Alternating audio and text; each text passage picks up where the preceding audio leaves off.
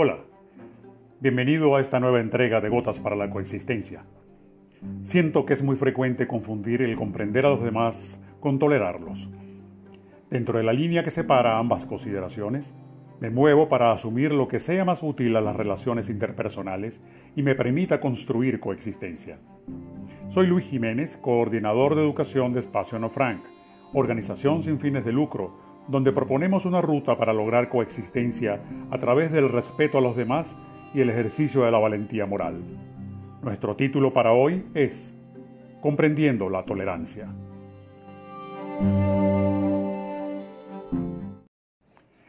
Es muy corriente que use la palabra tolerancia para referirme a la actitud de comprensión hacia los demás, cuando se sitúan en planos de conducta que no comparto. Hasta resulta educado ser tolerante en situaciones muy extremas, resistiéndome a comunicar algún disgusto, y mucho menos a reclamar lo que pudiera ser justo para esa circunstancia. Es que hay que ser tolerante, dirían mis abuelos o padres.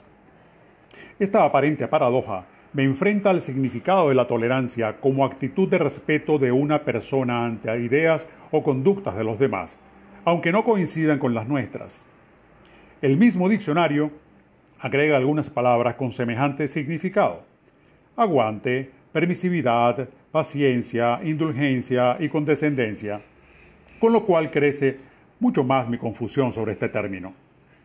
Es que no me siento nada cómodo en una actitud de aguante para quienes pudieran estar violentando mis espacios, o siendo indulgente con quien estuviese actuando contra los derechos humanos fundamentales.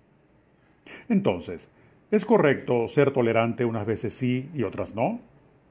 En mi análisis personal, estoy convencido de aquellas actitudes con las que no quiero ser tolerante, aquellas que rompen con alguno de mis esquemas de protección de la persona humana en cualquier circunstancia. Por tanto, digo que no tolero la discriminación, no tolero la violencia como forma de resolver conflictos, tampoco tolero la indiferencia ante situaciones de dolor humano ocasionadas por la negligencia, la irresponsabilidad o la imposición de ideas.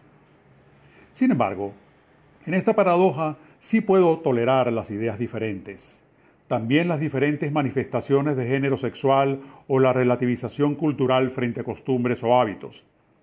Por tanto, la tolerancia no es un término de concepción absoluta, sobre cuyo ejercicio pudiera sentirme culpable al confesar mi desacuerdo.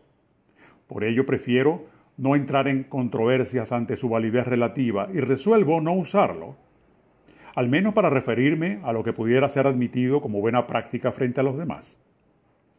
Para resolver esta paradoja, me quedaré con la segunda palabra del significado de aquella primera definición, el respeto.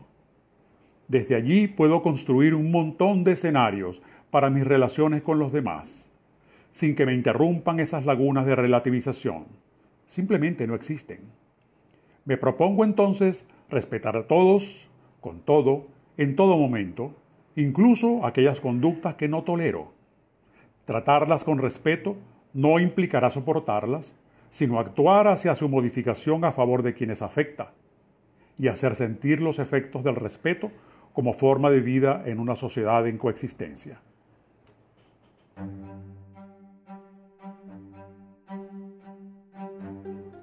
Esta pregunta es para ti, quien hoy me acompaña en este diálogo. ¿Has sentido también estas dudas? ¿Cómo las has resuelto? Déjanos tu comentario en esta publicación o comunícate con esta coordinación en Espacio Ana Frank, enviando un mensaje a través de nuestras redes en Instagram, Twitter o Facebook, o en los enlaces que puedes hallar en la página www.espacioanafrank.org. Gracias por tu participación.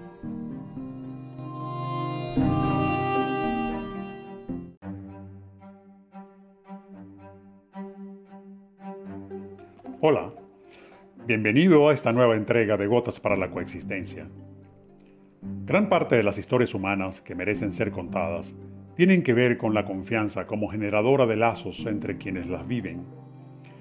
Ningún otro nexo pudo haber creado las condiciones necesarias para resolver grandes conflictos en ambientes de paz. Soy Luis Jiménez, coordinador de educación de Espacio No Frank, organización sin fines de lucro donde proponemos una ruta para lograr coexistencia a través del respeto a los demás y el ejercicio de la valentía moral. Nuestro título para hoy es Confianza, secreto a voces.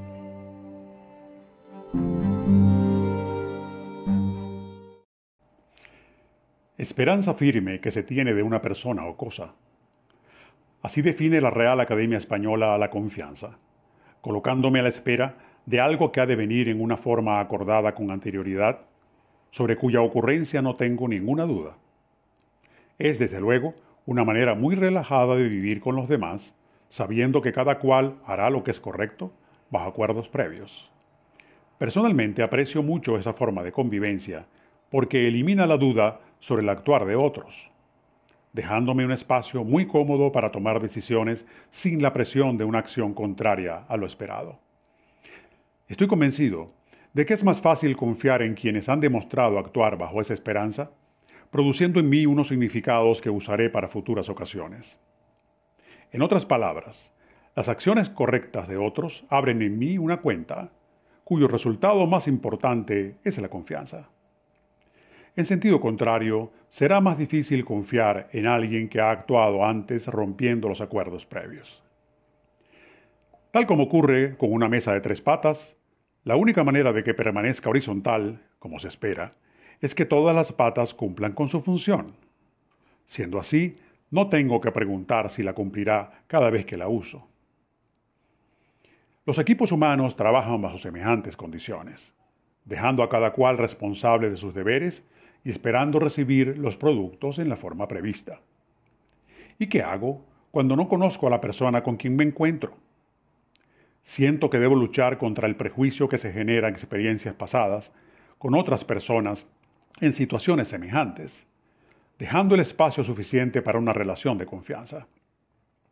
Cuando así procedo, me sorprendo al usar palabras adecuadas y al mostrar un lenguaje corporal más proporcionado con la situación como si fuese un contagio. La respuesta que obtengo es, generalmente, muy parecida a mi mensaje original. Se hace fácil entonces lograr acuerdos y plantear metas comunes en un ambiente cómplice donde todo funcionará por decisión de todos. Y como si fuese poco, este éxito me proyecta a buscar nuevas experiencias parecidas. Así de grata es la sensación de poder depositar y recibir confianza en mis relaciones con otras personas.